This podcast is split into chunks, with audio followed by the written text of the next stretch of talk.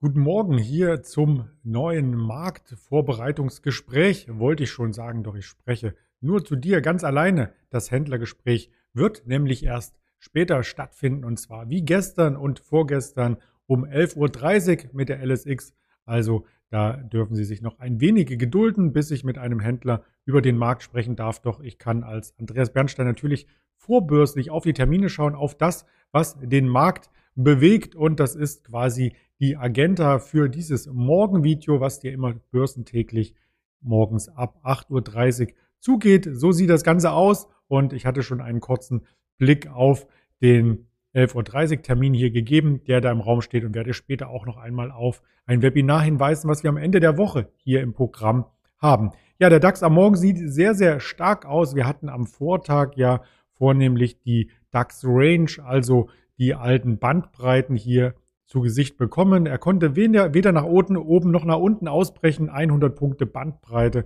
hat der DAX gestern vollzogen und wurde dann mittags gebremst von der Johnson Johnson Meldung, dass die FDA erst einmal das Covid-19-Medikament gestoppt hat wegen Thrombosegefahr. Und das hat den Dow Jones unter Druck gebracht, die Aktie von Johnson Johnson unter Druck gebracht.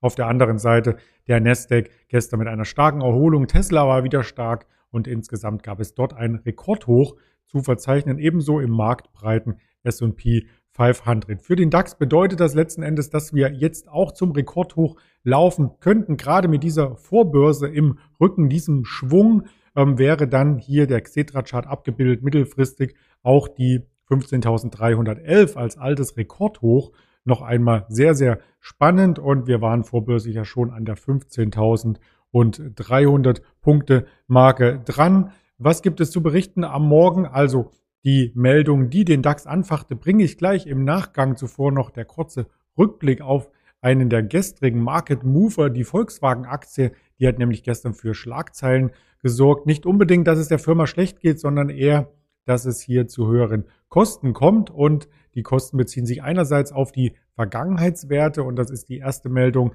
dass Volkswagen auch die Finanzierungskosten tragen muss wegen den ganzen Schadenersatz Klagen, die es im Dieselskandal gab. Der Bundesgerichtshof hatte dazu ein Urteil gefällt und das Ganze kann man unter anderem sich auf tagesschau.de noch einmal anschauen. Und die andere Nachricht, die hier mitschwingt, ist die Einigung im Tarifvertrag. Es gibt mehr Geld für die VW-Arbeiter und zwar ähm, eine einmalige Bonuszahlung oder Corona-Hilfszahlung, wie auch immer man das formuliert, und dann ab nächsten Jahr auch eine Lohnsteigerung. Lohn und Gehalt, beide Dinge sind betroffen und das ist natürlich für die Mitarbeiter eine sehr schöne Sache, aber belastet den Konzern finanziell, weil dieses Geld natürlich erst einmal erarbeitet werden muss und vom möglichen Gewinn abgezogen wird, rein buchhalterisch.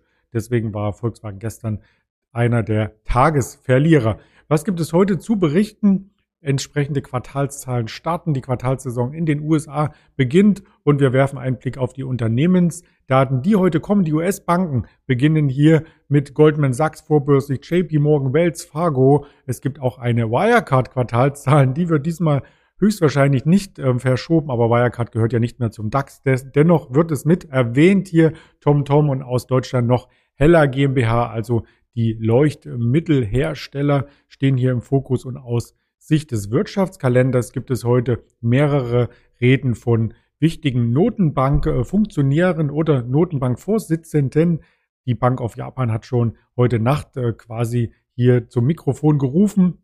Heute wird bei der EZB noch Herr De Guindo sprechen, äh, Panetta, dann die EZB-Präsidentin selbst, Christine Lagarde, am Nachmittag dann äh, der FED-Chef Jerome Powell 18 Uhr und an harten Wirtschaftsdaten ist das FED Beigebook 20 Uhr wichtig und 11 Uhr die Industrieproduktion aus der EU. Ich hatte es schon versprochen, dass es auch am Wochenende noch einen Termin gibt, den Sie sich vormerken können und das ist das Webinar mit André Stacke. Er wird hier am Sonntag um 18 Uhr oder ich glaube 19 Uhr. Ich schaue nochmal ganz genau in den Link. Solltest du auch tun. Er ist unter diesem Video für die Anmeldung. Das Thema ist 15.000 Punkte. Wie weit kann der DAX noch steigen? Und das ist natürlich etwas, was man am Wochenende einmal ohne das ähm, quasi ohne die Störung der Kurse, wenn man es so will, hier ergründen kann. Ja, ich hatte schon äh, erwähnt, dass der DAX sehr, sehr stark gestartet ist. In der Folie, wir schauen live darauf auf ls-x.de und da ist der DAX hier aktuell 15.275 Punkten am Tageshoch von gestern. Das lag bei 15.281